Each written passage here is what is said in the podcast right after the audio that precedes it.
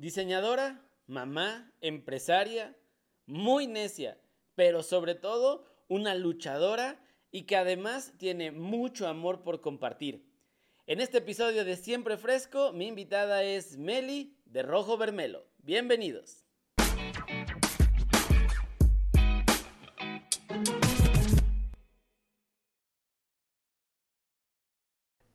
Señorita Meli, ¿cómo estás? Qué gusto saludarte. Bien. Bien, ¿y tú, Gabo? Muy bien, también, muy contento después de muchos años de no, de no vernos y de no platicar. Me da mucho gusto poder platicar contigo hoy. No, hombre, a ti, gracias por invitarme a pensar en Rojito, Gabo, en serio.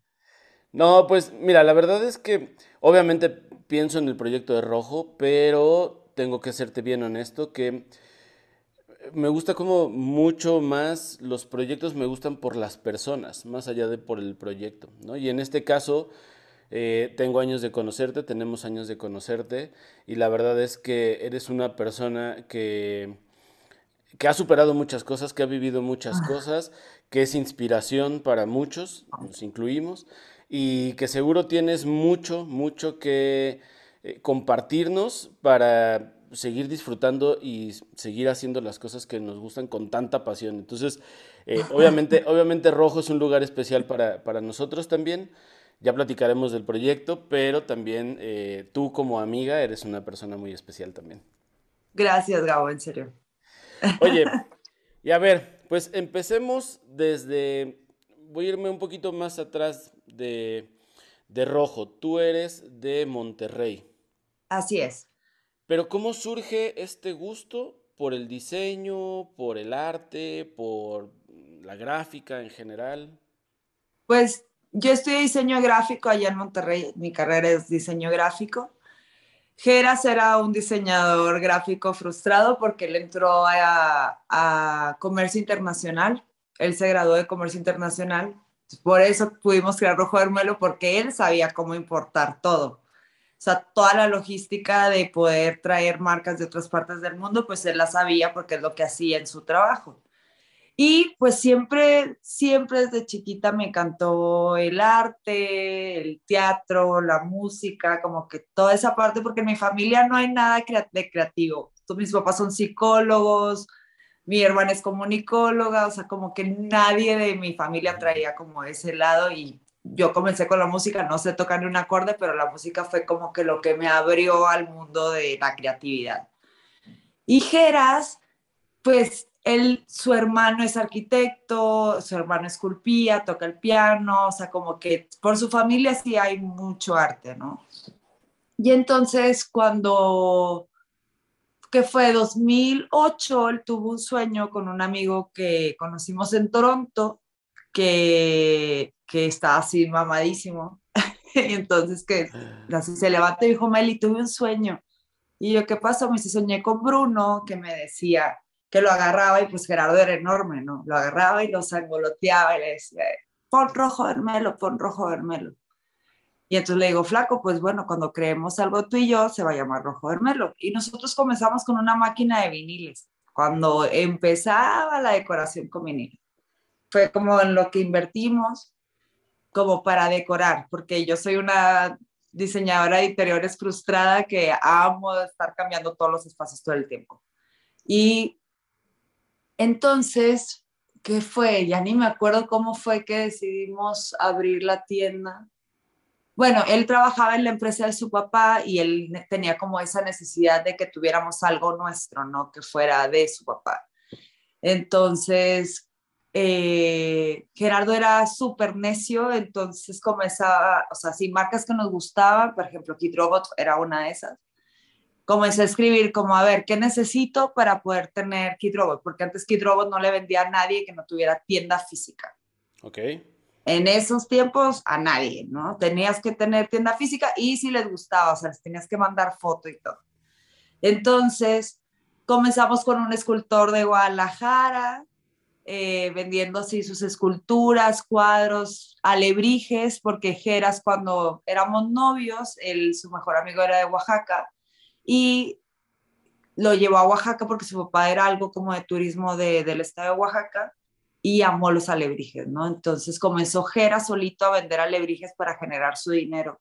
Entonces todos los fines de semana íbamos a buscar tiendas para meter los alebrijes y luego a los 15 días pasábamos por el cobro de lo que se hubiera vendido, ¿no?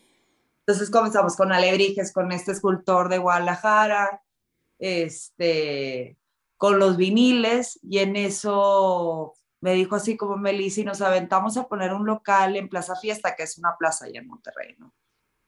Y yo, pues, hagámoslo. O sea, la verdad, los dos éramos muy aventados. Teníamos dos hijas en ese entonces, chiquitas de cinco y dos años.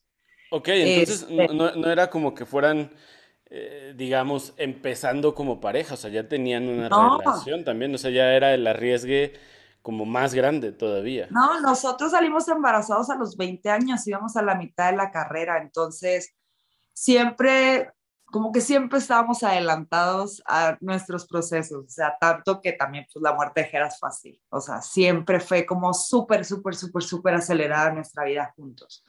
Y te digo, entonces salimos embarazados a los 20, nos casamos, pero porque realmente nos amábamos, me propuso matrimonio y todo. era muy, era muy, muy, muy detallista, era súper. Y, y, bueno, y entonces esto fue, o sea, nos graduamos de la universidad con una bebé y que fue, o sea, nos graduamos a los 23 y abrimos Rojo Hermelo cuando tenemos 27, o sea, sí fue unos añitos después de que nos graduamos. Y, y entonces fuimos a ver locales, dijimos, bueno, nos aventamos. Mi mamá fue la que dijo, háganlo, yo soy su aval, si se llegan a atorar un mes, yo los apoyo. Porque pues no tenemos para el siguiente mes, Gabo. Y todos nuestros amigos eran como, ¿y de qué va a ser la tienda? Y nosotros, pues de diseño, pero ¿cómo que de diseño? Y nosotros, pues no sé, la verdad nunca hemos podido descifrar qué es rojo vermelo. Nos preguntan siempre como, ¿de qué es la tienda? Y hasta que una vez alguien nos dijo como miscelánea de diseño, ya bueno, eso abarca como todas las cositas que tenemos, porque no nada más es Art Toys. Y, y entonces, pues ya firmamos, la abrimos así a lo pendejo, literal. Y todo era, pero pues nadie conoce esas marcas aquí en Monterrey, o sea, pero bueno, es normal que el primer negocio fracase, ¿no? Y Gerardo y yo como, ¿por qué nos dicen eso? O sea, si estamos poniendo todo nuestro empeño, todo el dinero que teníamos, con dos hijas, es como no teníamos opción de que fracasara, o sea, teníamos ya dos bocas más que alimentar, si estuviéramos él y yo, pues no importa, ¿no? Y total, nos aventamos a abrir un 20 de noviembre, no, hombre, el carpintero nos dejó mal, se tuvo que ir Ikea a, a Austin dos días antes de inaugurar a comprar todos los muebles porque el carpintero nos robó. Entonces ahí mi compadre, una amiga, se fueron a ayudarnos a, armar la tienda, así, ya teníamos que inaugurar y inauguramos una hora después porque seguíamos armando muebles, acomodando producto. Pero son esas cositas como que todos los contratiempos, pero que sabes que al final sale por más cosas que se atoren en el camino. Y ya, nos aventamos a abrir. Y un 20 de noviembre del 2009 y para el 1 de diciembre ya teníamos la renta asegurada. Y así, Así comenzó Rojito, súper como, pues la gente entraba, era como un mini museito ahí en la plaza, la gente entraba, se tardaba una hora en ver toda la tienda y Gerardo y yo, pues ¿por qué se tardan tanto? O sea, pues sí, ya compren, ¿no? no, y sí compraban, sí compraban al final pero era muy chistoso cómo la gente le dedicaba el tiempo a ver cada producto que traíamos, porque te digo, no vamos a ser alto, y es desde el vaso que trae dentro una cerveza, la forma de una cerveza, la taza con manopla, o sea, como que puras cositas que pues antes no tenías acceso a eso, ¿no? 2009 ya ha cambiado mucho la vida. Pero así empezamos, Gabo, o sea, aventándonos a los locos, todo lo hicimos así. Oye, dijiste algo alguien se lo escuché eh, eh, hace no mucho, no mucho tiempo, que decía que cuando uno está, por ejemplo, en, tu caso, ¿no? Que estás en la carrera, que estás estudiando, sobre todo carreras como diseño, eh, pues uno de repente dice, ay, quiero salir y quiero tener mi agencia de, de, diseño. de publicidad o, tal, ¿no? Y entonces te juntas con amigos o con compañeros o con alguien que está estudiando lo mismo que tú y que hace lo mismo que tú. En ese sentido es como, bueno, ¿qué podemos nosotros aportar a que este proyecto crezca si hacemos lo mismo todos, ¿no? Ajá. Y creo que eh, una de las cosas que tú mencionaste ahorita y que son tan importantes cuando haces un proyecto así, además de que obviamente eh, la relación de pareja con Gerardo, pero también la relación profesional, al tener dos carreras o dos profesiones tan diferentes, pero tan afines en, este proyecto, ayudan mucho más, ¿no? O sea, que, que, a lo que voy es esto, ¿no? Que de repente es como de, ah, me voy a juntar con mis amigos diseñadores. Y es como, no, güey, busca mejor este, un administrador. un administrador. Exacto, busca un publicista, busca un ingeniero, o sea, busca esas personas, porque sí, tu círculo cercano de amigos es padre, te tienes a lo mejor la confianza, pero las probabilidades de éxito de un proyecto así son muy bajas. Sí, sí, pues acá sin querer, o sea, la verdad Gerardo y yo éramos muy afines, no nada más en cuanto a ser pareja, sino como socios de Rojo Hermelo, como papás de las hijas y así. Pero sí, y aparte Geras era un negociante nato, o sea, él sabía perfectamente, bueno, también era comprador compulsivo, o sea, conseguíamos una marca y hay que traer todo. Y yo, bueno, ok, y luego ya que me quedé sola dije, a ver, no, no tengo que traer todo, es como traigo lo que más se vende y ya, y puedo hacer experimentos con alguna que otra cosa, pero no traer toda la mercancía de la marca porque es obvio que no se vende todo, ¿no? Y Gerardo es como, tenemos que tener todo, entonces sigo teniendo producto que él compró. Así te la dejo, la cantidad que compraba. ¿De verdad? Wow. Sí, era comprador compulsivo bien cañón. Pero bueno, eso lo vas aprendiendo conforme los años porque al final de cuentas, pues nadie nos enseñó lo que es abrir una tienda, ¿no? Ni, ni, ah, pues o un manual que te diga, pues tienes que traer tanto de esta marca, tanto. No, lo vas aprendiendo durante el camino y luego hay temporadas que no se vende y luego de repente se vende todo. Es muy extraño, sigo sin entenderlo. Está aprendiendo. Oye, justo, justo esta parte de, del gusto, ¿no? Porque cuando surge rojo, obviamente eran muy pocos los lugares que, que se dedicaban como tal a vender cosas de diseño. ¿No? Ajá. O sea, pues no sé, a lo mejor galerías de arte seguramente había muchas, pero específicamente eh, artículos de diseñador, hablemos de Art Toys, hablemos de prints, este, libros, o sea, eso incluso a la fecha es complicado, por ejemplo, conseguir libros eh, de diseño, ¿no? O sea, como, tal. Que nosotros llegamos a traer también. Eh, eso tiene mucho que ver también con el gusto. Pero ¿crees que también les ayudó bastante la ubicación geográfica en este, en este punto? Porque a fin de cuentas la gente que está en Monterrey tiene mucho más cercanía con lo que pasa en Estados Unidos y en Estados Unidos este movimiento sí ya tenía más tiempo gestándose y ya había más lugares. Sí, yo creo que sí, yo creo que sí tiene, o sea, como el, como el regio, Gabo, es o sea, tú no te comprabas la ropa en Monterrey, tú ibas a McAllen a comprar la ropa, porque te salía mucho más barato. Entonces, todo el tiempo tienes pegado a Estados Unidos. Entonces, creo que sí influenció mucho en como las cosas que pudimos traer a, a Rojo Hermelo en ese entonces. Y también, pues es esa mentalidad que todo lo estás comparando con Estados Unidos. O sea, aquí es muy diferente, súper diferente pero allá es así, ves una camiseta a ah, 500 eh, pesos, no, mejor la compro, ¿cuánto es en dólares? Eh, no sé, 25 dólares. No, está muy cara. ¿Sí me entiendes? Como esas comparaciones es muy de allá.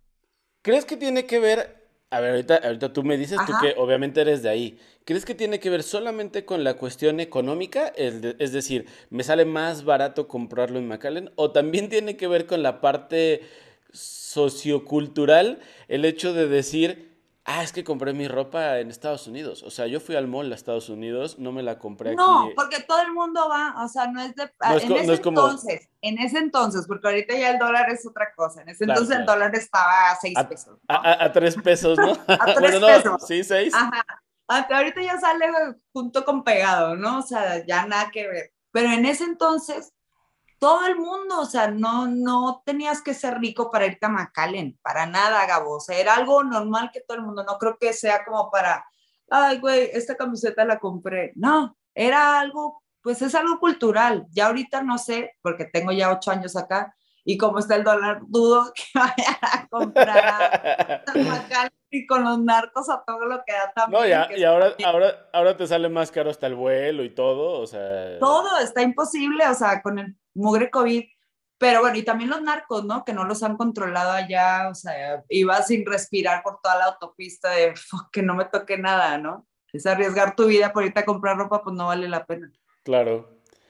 Oye, y está esta, esta onda de que empiezan, no sé si fue la tienda que yo visité hace eh, muchos años, creo que, creo que no, ¿estaba en San Pedro? ¿Esa fue la Las dos estaban en San Pedro, pero una estaba dentro de una plaza y la otra estaba afuerita. Sobre una, sobre una calle, unos localitos. Ajá, esa fue la segunda. Ah, entonces creo que a esa llegamos a ir alguna vez, Caro y yo, así como de pasada. Hermosa. Porque era, porque era como, wow, justo va, tuvimos que ir a Monterrey este, con unos amigos y entonces fue como, tenemos que ir a Rojo Vermelo. En ese momento no, no los conocíamos a ustedes. Y, era como, pero ya estaba este, este nombre de Rojo Vermelo. O sea, ya en la República, y, quiero pensar que no solamente en México, sino en otros lugares, ya estaba el nombre puesto ahí en el mapa de, de, de lo que era Rojo Vermelo, ¿no? Y entonces ya había gente que, que, tenía, o sea, que incluso gente que iba solamente a, Monterrey para ir a Rojo Vermelo. Eso está padre porque hablaba de un proyecto que, que, estaba rompiendo justo las barreras del lugar, ¿no? Porque a lo mejor, pues sí, la gente de ahí consumía, pero ya que personas de otro lugar se desplazaran para ir a la tienda, hablaba de que, de que pues el proyecto estaba muy fuerte. Pues la verdad no sabía eso.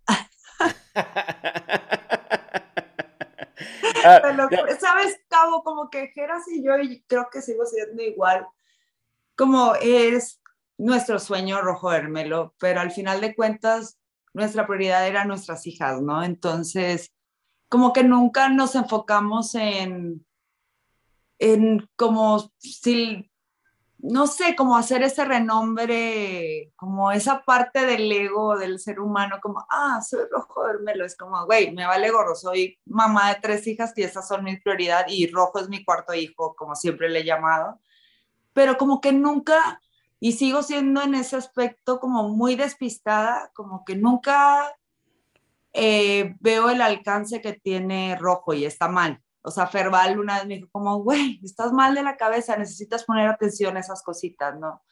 Pero no sé, como que mi personalidad, pues no, pues no, no me centro en eso, como también soy muy exigente conmigo y es como la tengo que tener como la tengo en mi cabeza y como no está como la tengo en mi cabeza, es como, ¿no?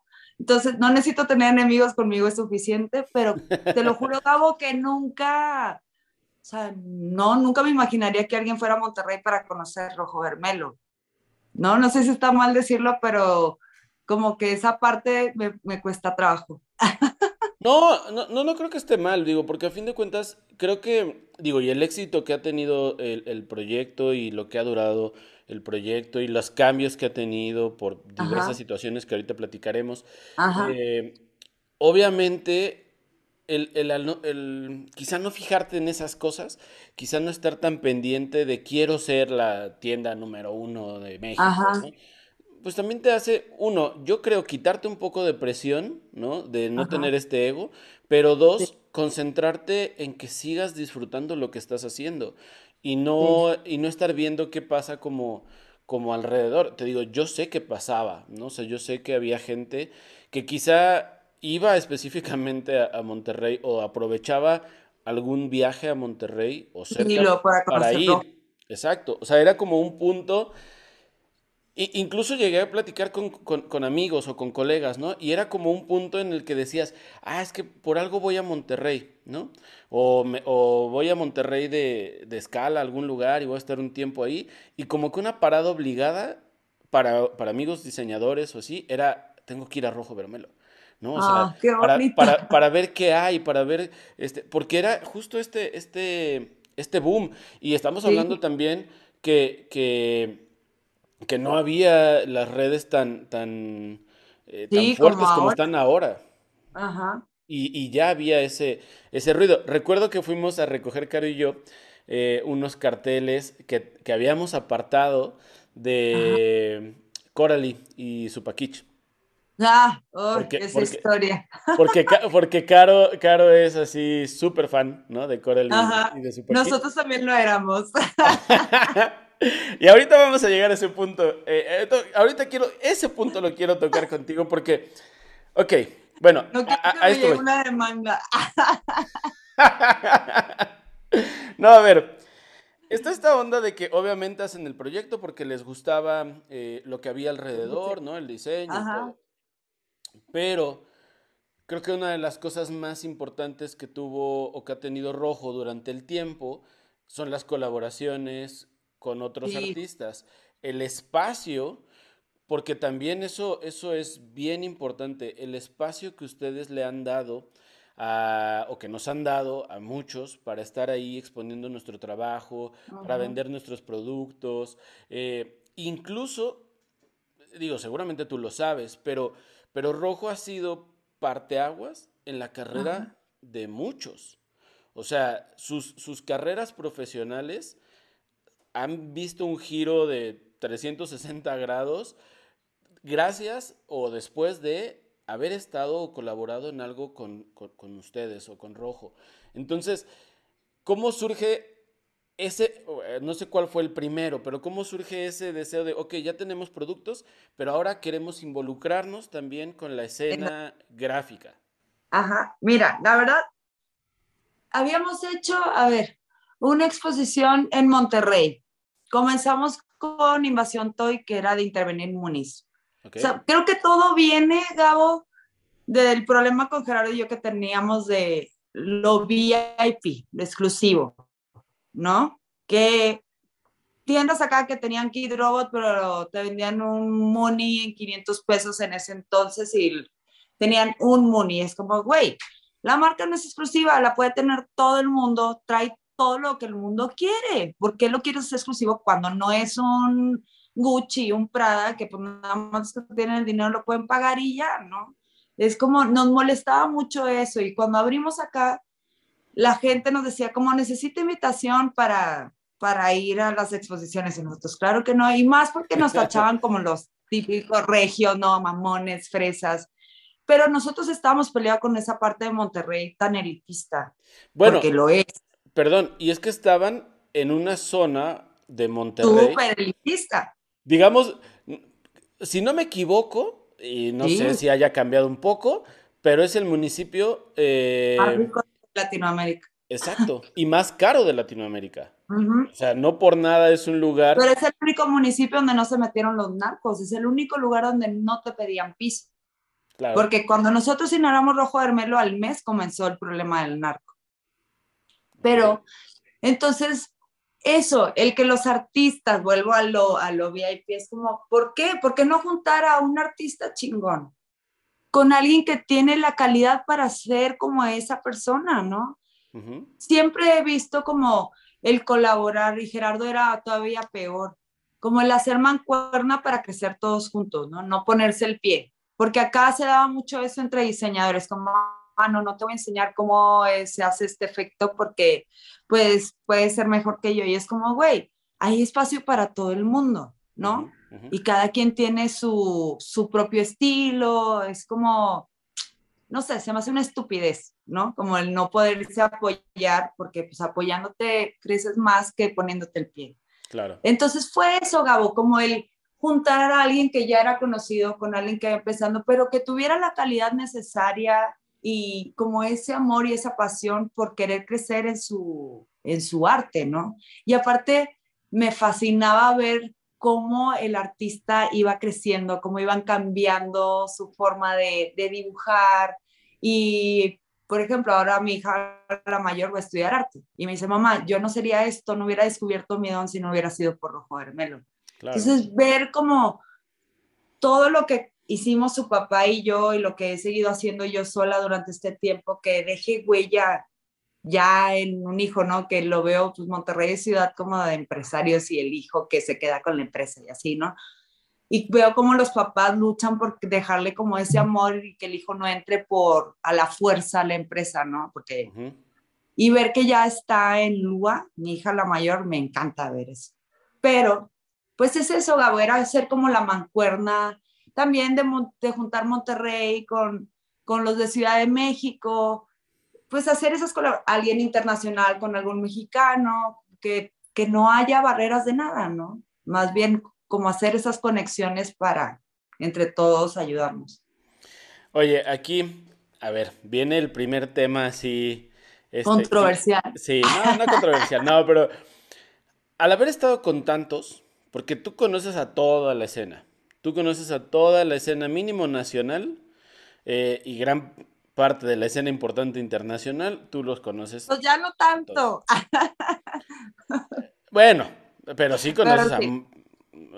La escena nacional sí la conoces completita. Sí, sí, sí. O sea, completita. ¿Qué tan difícil es trabajar?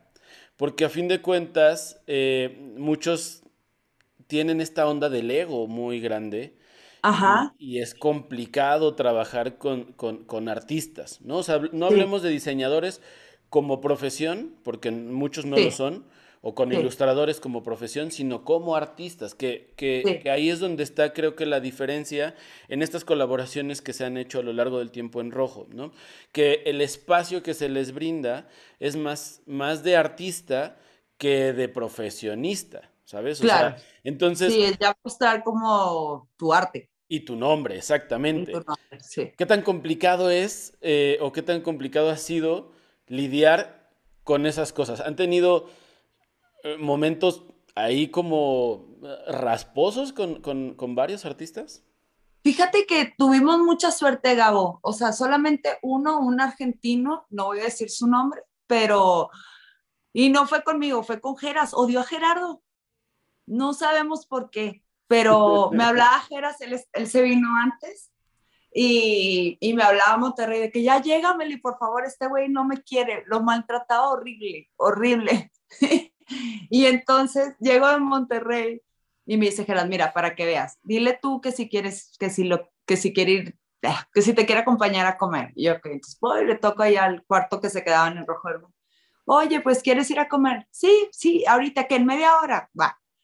Y entonces ya viene, ya sale para irnos a comer y en eso se pega Geras de que, ay, no, perdón, me salió no sé qué cosa. O sea, Gerardo no lo soportaba, pero realmente era raro que a alguien le cayera mal Geras, les caía mal yo, pero Geras no, no, porque a mí me veían como mamona, pero, es mi sueño que me vean como mamona, pero según yo no tengo que de mamona, entonces, y no soy mamona, nada más soy muy directa y ya, pero así Gerardo estaba de que, ¿qué hice yo? Flaco, no tengo idea. O sea, se lo llevó a las pirámides, ¿no? Entonces, pues Gerardo hablaba un buen y lo iban en el carro y entonces le dice, yo no hablo hasta después de la una de la tarde. Y Gerardo, ah, bueno, ok.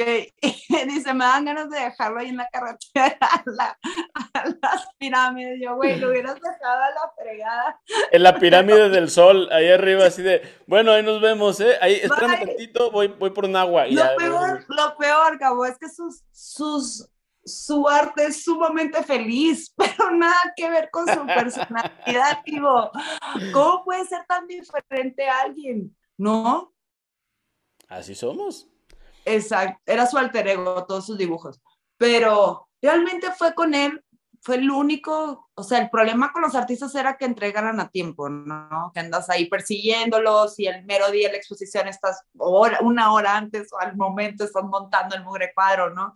Pero bueno, ya eran como gajes del oficio y, pero así problemas con alguno, la verdad, no. Ese fue el único así pesado y bueno, lo que nos pasó con Coral y su Paquich, que eh, Geras, o sea, era nuestro sueño traerlos, ¿no? Porque pues, estaban bien pesados en ese entonces y la verdad, pues son increíbles los dos, todo lo que hacen. Y entonces, este, pues ya, Gerardo había cotizado para que pintaran un mural y total, pues ya como que un mes antes de que llegaran, le escribe a la manager como, pues de qué tamaño mandó a hacer el bastidor. Y le dice, ah, no, no, no, es que o sea, es mural y era, fue el año que tembló un buen de veces aquí. No, no, es que ese es para pintarlo en pared. Si es en, en ¿cómo se llama? En bastidor, eh, es tanto, pero Gabo era así de que medio millón de pesos en ese momento, ¿no? Y Gerardo, ¿qué? O sea, está imposible de pagar, o sea, más aparte, aviones de, de París, más toda la estancia, bla, bla, bla, porque no nada más era que vinieran ellos dos, tenía que venir el que grababa y bla, bla, bla, ¿no? Entonces Gerardo dijo, no, pues no, sabes que no lo puedo pagar, regresame mi dinero. Ah, no, ah, para esto sí, les dio un adelanto, los güeyes en Vietnam y ya, entonces, viajando así como locos, ¿no? Y entonces nos dice, no, es, no se puede regresar el dinero, les damos, tienen estas tres opciones de cuadro o hacerles dos serigrafías. Y nosotros, ¿cómo? O sea, nos regresan nuestro dinero, ustedes nos están cambiando totalmente a una cifra imposible de pagar nada más para traer a un artista. Este, y ya ni me acuerdo bien cómo estuvo, porque Gerardo fue el que se echó el round, porque él es el que hacía el contacto con, con los managers y eso. Y total, aceptamos las serigrafías, nos manda Coralie la peor serigrafía porque sabemos las cosas que hace, toda pixeleada, y luego Supakich nos mandó un diseño que había hecho para Vitamin Water, pero le cambió los colores, entonces ni tan siquiera crearon una serigrafía para nosotros cuando nos estaban cobrando un dineral por esas serigrafías. Entonces el maestro Arturo Negrete le dijo, ¿sabes qué, Gerard? Imprímelas y las vendes a un dólar o algo así, no me acuerdo. 10 dólares, que sus serigrafías costaban como 5 mil pesos, o sea, era un dineral lo que costaban, ¿no? De que devalúalos y luego una revista de Chicago, ya ni me acuerdo qué revista era, nos contactó y hizo toda una publicación de las serigrafías que se venden, no sé, 10 dólares de Coral y Supakich. Los güeyes escribieron como todos enojados, pero pues fue, o sea, no íbamos a recuperar el dinero, fue como una cachetada con guante blanco de devaluar, pero obviamente no devaluamos nada, pero bueno, nos como esa cosita que el maestro Arturo Negrete le salió su escorpión vengativo. Le, salió el barrio, le salió el, barrio y, y, el, y, el, colmillo, ¿no? Porque también... Em, claro. Digo, aquí bueno, este punto que también es importante, ¿no? el vínculo que hay con otras personas que están en el medio. Y si bien ustedes como espacio, este, eh, como Rojo Vermelo desde que estaba en Monterrey, después en la Ciudad de México, que ahorita platicamos de eso, eh, ustedes como espacio, pero justo, justo Taller 75 grados y, Arturo y la señora Vilma y todo el equipo, son personas que, tienen mucho conocimiento, que saben incluso lidiar. Una gran trayectoria. Sí, pero te digo, incluso lidiar con esas situaciones, ¿no? Por eso te preguntaba, más allá de generar polémica o lo que fuera, em, con esta onda de, poder convivir o poder coincidir con los artistas, con sus alter egos, porque, porque, justo está esa parte. Una cosa es lo que puedes platicar, lo que puedes a lo mejor encontrártelo en una exposición o en algún evento y que puedas cotorrear. Y ya otra muy diferente, hacer negocios con alguien o mostrar su obra, ¿no? Porque ahí ya entra el personaje. Ya, la parte de negocio. Exacto.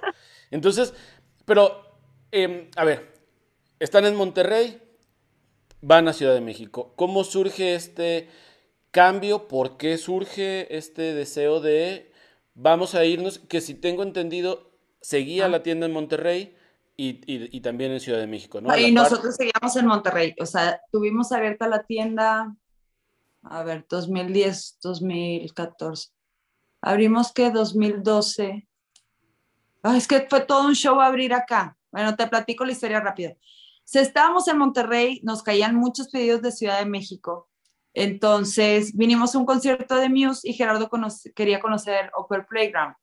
Entonces me dijo, bueno, después del concierto de Muse vamos a ver la tienda y ahora le va. Entonces ya vamos pues a Matlán 105, que era donde estaba Upper, y justo enfrente se estaba rentando una casa. Y entonces dice Geras, a ver, déjame hablar, a ver en cuánto está. Total, la casa costaba lo mismo que costaba el local en Monterrey, ¿no? Como 5 mil pesos más, pero no manches, una casota, un local de 50 metros cuadrados en Monterrey.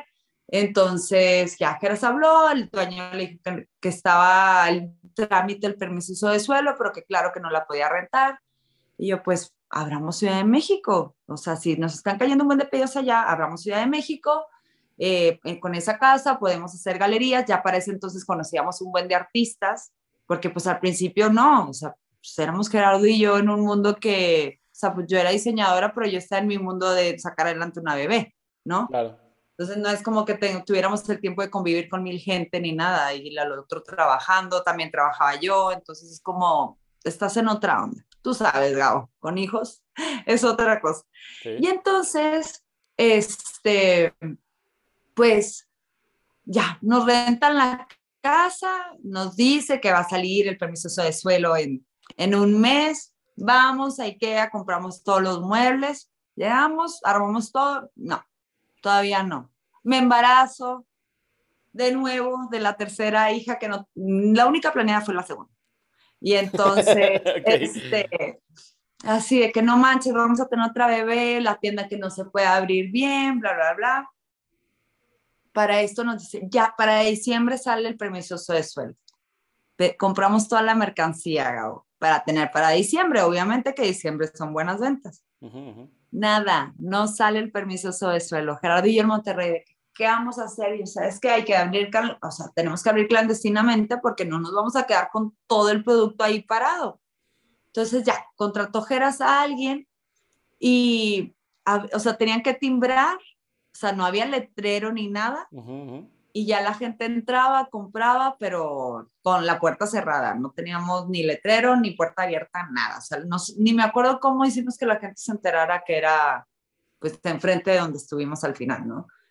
Y ya en eso, pues el permiso de suelo no sale, le hablé, le hablé a Arturo Misraji pues que va a quitar la tienda, que si nos queremos cambiar para allá. Y Gerardo, y Gerardo le dice que sí, entonces, este, Jera se viene a armar la tienda, eh, porque pues yo tenía las tres chiquititas de uno, ¿qué? Un año, cinco años y ocho años. Y entonces yo haciendo todo lo de las exposiciones, todos los viniles, total, el, nosotros inauguramos un 26 de abril, si no mal recuerdo, ya vamos a cumplir aniversario acá.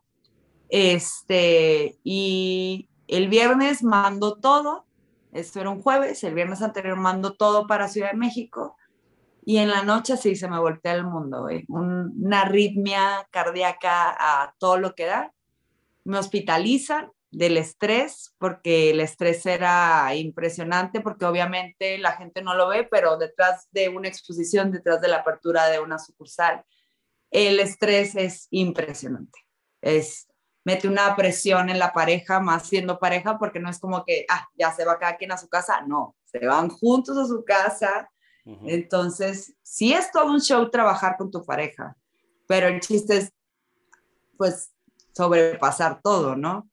Y le, le hablo a Gerardo, oye, pues, es más, hasta el día siguiente, ni le dije ese día, este, estoy hospitalizada, güey, me dio una arritmia, y no, me regreso a Monterrey. no, no, no, no, no, vamos a inaugurar el jueves. Yo llego a Ciudad de México, él cumplía 30 años el lunes. dije, no sé si llega para tu cumpleaños, pero yo estoy para la inauguración. Total, yo al cardiólogo, que por favor necesito estar en Ciudad de México. Me dijo, no sé, necesito que salgan tus resultados. Total, no tengo nada, fue como un ataque de pánico, pero en ese entonces no sabía que era un ataque de pánico. O sea, obviamente me dio el medicamento para el corazón. Y ya, el miércoles ya estaba acá y el jueves inauguramos Ciudad de México así, con hijas y todos, todos, toda la familia se vino. Y ahí fue donde decidimos, ya que, que teníamos la tienda bien, comenzar a hacer exposiciones acá. Cada, éramos, hacíamos como tres al año, porque como seguíamos viviendo en Monterrey, tres, cuatro a lo mucho. Y esa fue una exposición que hicimos mancuernas, si no mal recuerdo, creo que era Regio Chilangolandia, algo así, ya ni me acuerdo, eh, donde juntamos a un regio con un chilango. para inaugurar. Entonces eran murales, más cuadros, más toys. Ah, ya ni te expliqué bien. Comenzamos las exposiciones haciendo los concursos de Art Toys, que eran de Munis. Y así fuimos conociendo artistas, porque artistas querían participar en, en, la elaboración del Muni. Y así conocimos a Mitote, de hecho Mitote fue el que ganó. A, en la primera edición, el primer lugar fue Mitote, el segundo Violeta Hernández y el tercer lugar fue Tadeo Mendoza, que es de Monterrey. Okay. Este, y así comenzamos a hacer eso y luego hicimos una exposición de los ganadores que se llamó Animalia, donde intervenían, eran como de circo, este, intervenían eh, munis pequeños y mega munis.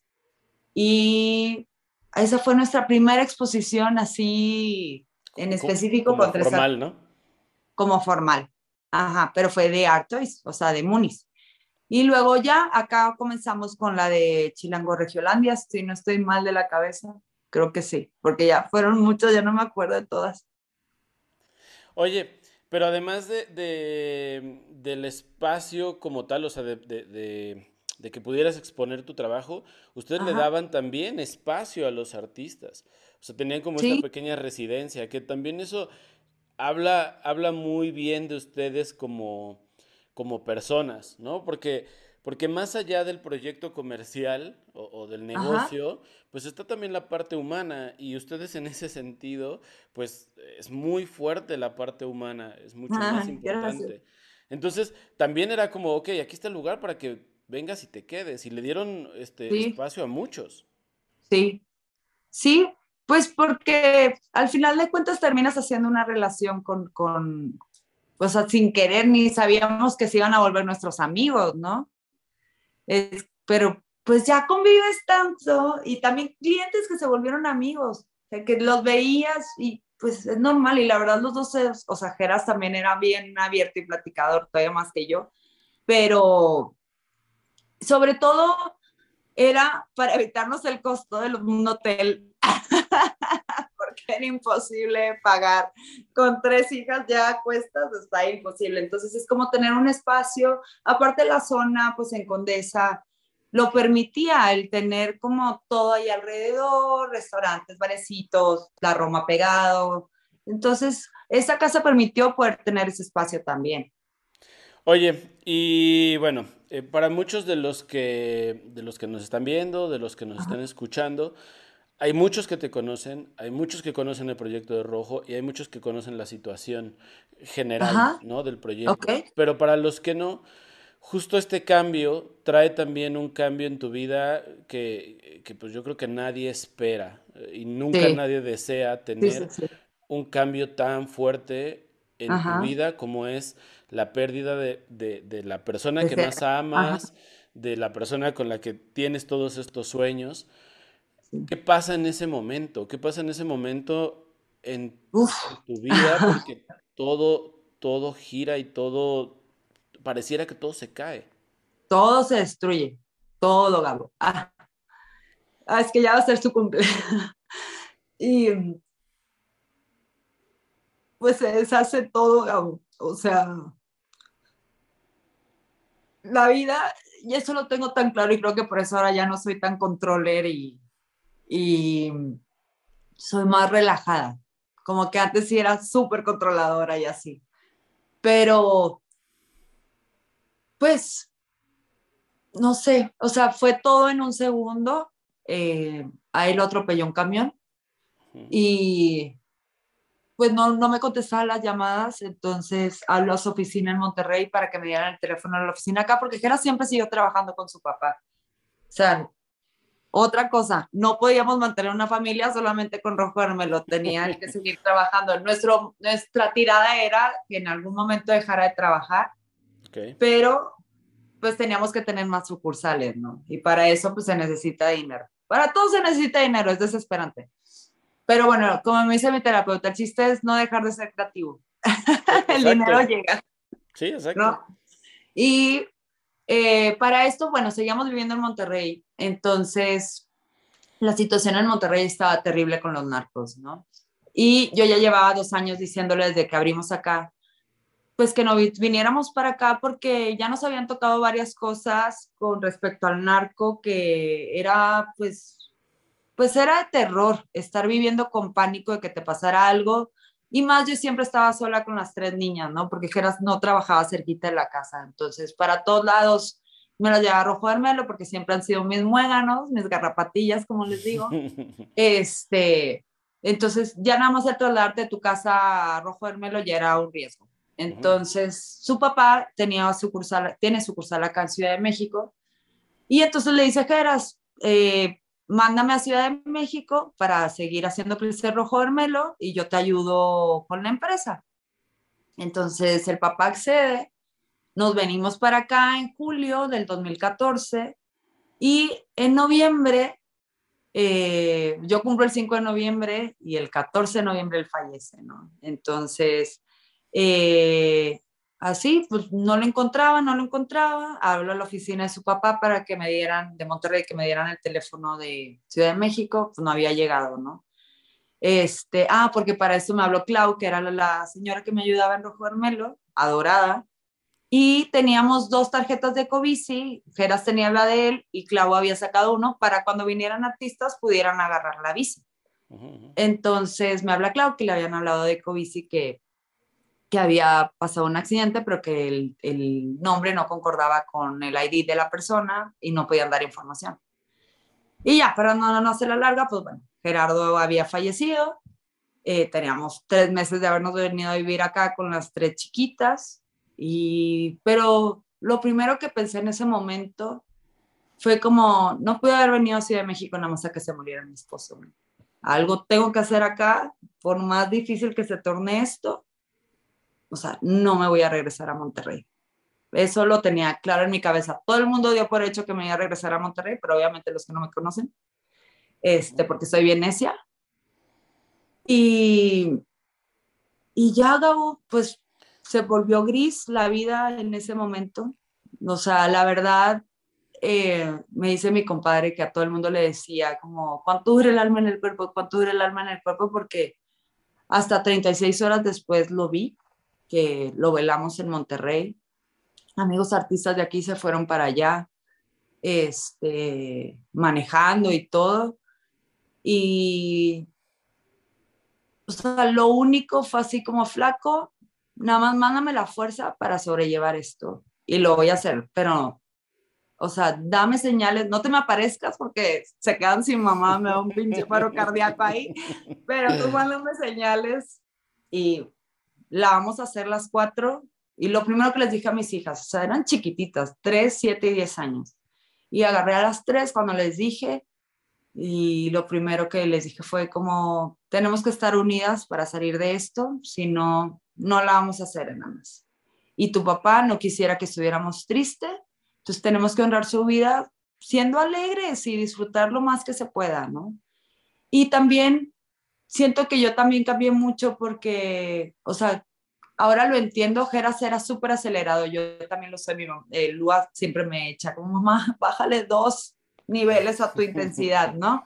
Pero con Geras siempre estábamos corriendo, pero lo entiendo ahora porque siento que él sabía que su tiempo no iba a ser largo aquí, entonces él no desperdiciaba ni un minuto de su tiempo, ni o sea, el, mejor papá que te puedas imaginar, presente al mil por ciento para las cuatro, no nada más para mis hijas, para mí también, porque nos conocimos cuando teníamos 14 años, bueno, yo 14, el 15. Entonces, llevamos mucho tiempo de compartir la vida como mejores amigos y luego ya siendo pareja. Pero siento que por más sueños que faltaron por cumplir, creo que hicimos muchas cosas en muy poquito tiempo sea, teníamos, yo acabo de cumplir 32 años, él tenía 32. Ahorita estoy por cumplir 40 en noviembre y digo como, madres, o sea, si, si logramos un buen de cosas en muy poco tiempo, sé que se atoró muchísimo todo, todo, Gabo. O sea, ahí noté lo que es ser mujer en México sola. O sea, la gente desapareció, eh, te cuesta el triple todo conseguir algo, pero no me importa, lo voy a lograr, lo tengo muy claro en mi cabeza, por más que me aparta la madre, es como nada más no quitar el dedo del renglón y ser insistente y seguir así, Luego se vino la pinche pandemia, quité la tienda física, estoy online, pero bueno, de pura chiripa siento que fue él. O sea, le inauguré un mes antes porque un amigo me estaba jodiendo, como, Meli, tienes que poner la tienda online. Y yo, bueno, ok, hagámoslo. Rapidísimo, voy a hacer, voy a hacer un, un, Antes de llegar al punto de este otra situación. Ok. Eh, dijiste que eres muy necia y que por eso, y que por eso las cosas seguían funcionando. Ajá. Yo no sé, digo, yo lo voy a decir desde, desde acá, ¿no? Ok. No sé si es necedad o más bien eres una persona muy amorosa. Y, y entonces, más que una necedad, el hacer que las cosas siguieran funcionando, era, desde mi perspectiva, una prueba de amor, de amor para ti, para tus hijas, para el proyecto, para Gerardo, y una prueba de amor de decir, es que esto es lo que realmente eh, deseo, ¿no? Y deseamos juntos. Y a lo mejor ya no está físicamente, pero tú lo dijiste, está ahí, ¿no? Y siempre dando, esas, dando, esas, señales. Entonces, yo más bien le, pondría como esa parte, ¿no? Que la necedad a veces, en este caso, podría ser como un, un, decir, soy, soy terca, soy necia, soy aguerrida, ¿no? Pero es, soy demasiado amorosa con, con, con lo que está pasando, con con mi, con mi núcleo y, con, y quiero que salga adelante. Entonces, eso es algo que yo, yo noto mucho en ti, ese, ese amor hacia las personas que están cerca. Y las veces que hemos, que hemos estado, que no han sido muchas, pero las veces que hemos estado en contacto personalmente, eso se siente, eso se siente. Ah, gracias. Entonces, creo que... Soy muy mamá. sí, sí, claro. Soy muy mamá. Entonces, creo que e, eso ayuda, ¿no? Eso ayuda a, poder superar, o, no superar, a poder llevar estas, estas cosas y estos retos que te va poniendo que te va poniendo la vida, ¿no? Como en este caso, e, e, ese que yo creo que no hay uno que se, que se compare.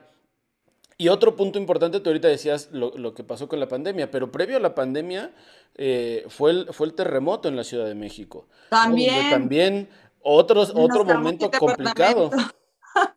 No, dice mi papá, ya una rayita más al tigre. Le digo, papi, ya no quiero más rayitas. ya, no, quiero ser tigre. Ya soy escorpión, así renazco en las cenizas, pero ya. o sea, han sido muchos momentos y sigue ahí, o sea, sigue ahí. Eh, no, yo y creo, y en, mi, en terapia lo he trabajado un buen y me dice mi terapeuta como, porque Gerardo está cañón, o sea, tiene una energía tan fuerte que se sigue manifestando muy cañón. O sea, y eso habla de él, cómo era él, ¿no? Y la conexión que teníamos. Y, y lo que me dice mi terapeuta es que todas esas señales que tú captas son las que han hecho que sobrelleves el duelo, ¿no? Porque siempre lo he hablado, Gabo, tú sabes que nunca he tenido como, ay, no, es que no quiero hablar de esto. Es como para mí es muy importante hablar de todo el accidente, todo lo que se vino después de eso, porque es la forma de que tu sistema lo asimile, ¿no? El, pues sí, es un shock y el sistema se queda como, como si te hubieran zarandeado, o sea, yo digo que es como si me hubiera arrancado un tiburón la mitad de mí y me hubiera dejado así como deshilachada de sangrando, así tal cual lo describe. Pero es mi forma como de ir armando esa partecita que se quedó deshilachada otra vez y, creo que el hablar las cosas es lo que lleva a que vaya sanando cada vez más y más y más, ¿no? Y la muerte se tiene que hablar, o sea, siempre va a estar. Es lo único que tenemos asegurado en esta vida. Y creo que también eso con mis hijas me ayudó muchísimo, como el saber qué estaba pasando en cada momento, porque no nada más fue la muerte de Geras, es todo lo que se vino, lo económico, eh, deudas, etcétera, ¿no? O sea, fue un madrazo, totototototote. Pero bueno, aquí sigo.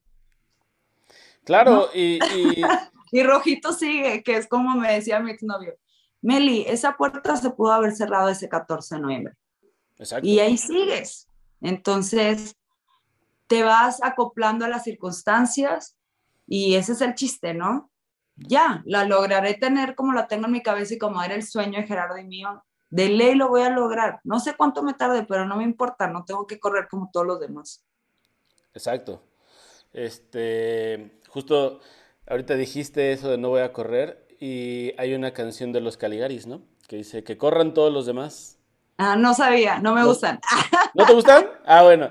Es que, es que hay una, hay una, hay una canción que, que se llama, bueno, que dice que corran todos los demás, nosotros vamos caminando. Y justo es esa parte, ¿no? O sea, ¿por qué tenemos que estar tan acelerados y por qué tenemos que Y estar... comparándote con otro, o sea, eso es puro ego, Gabo. Oye, esto, esto, esto e- es algo que me llama mucho la atención, porque justo cuando ustedes llegan a, a Ciudad de México, en Ajá, Monterrey, no sé si había más espacios similares.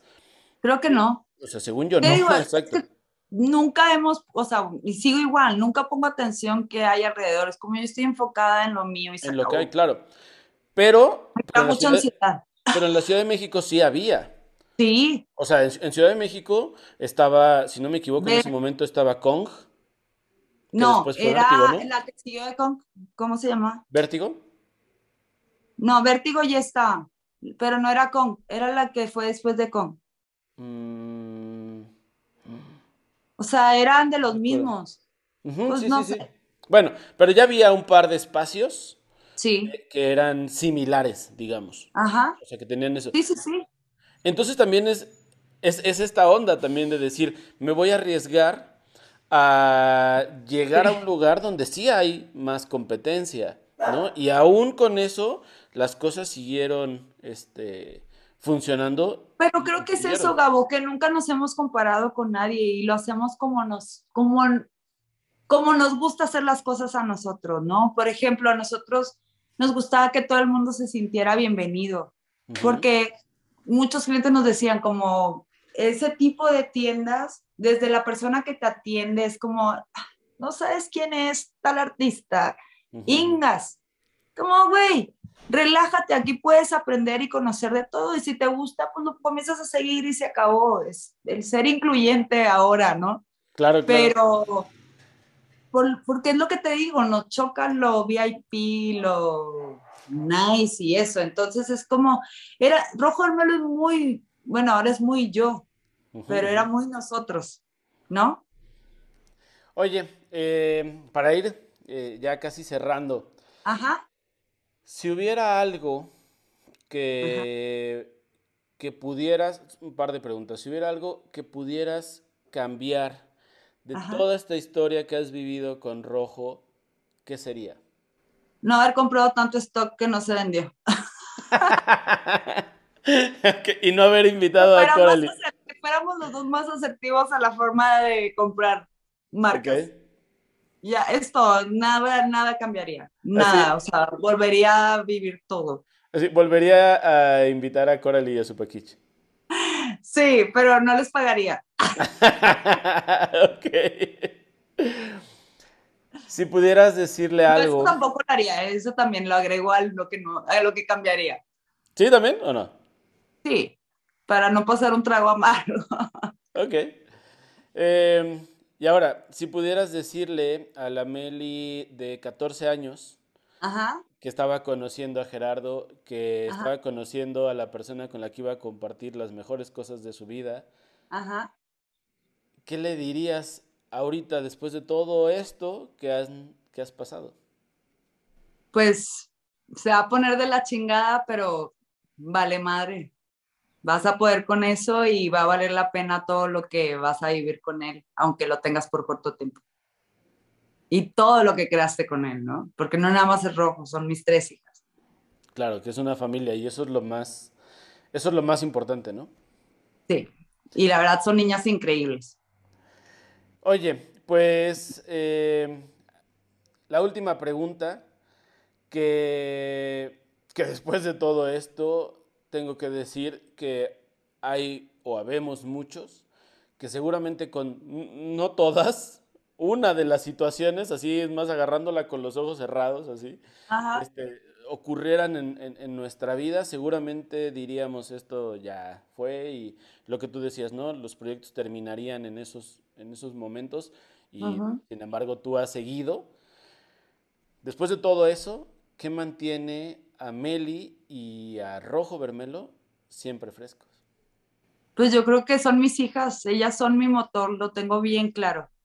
Aunque ahora que ya están creciendo es como, madres, ahora es voltear a ver de, ok, ya tengo una de 18 que se va a ir a estudiar y, y al rato la de 15 ya va a tener 18 y es como enfocarme ahora en mí, que siempre estaba enfocada en Rojo Hermelo y ellas.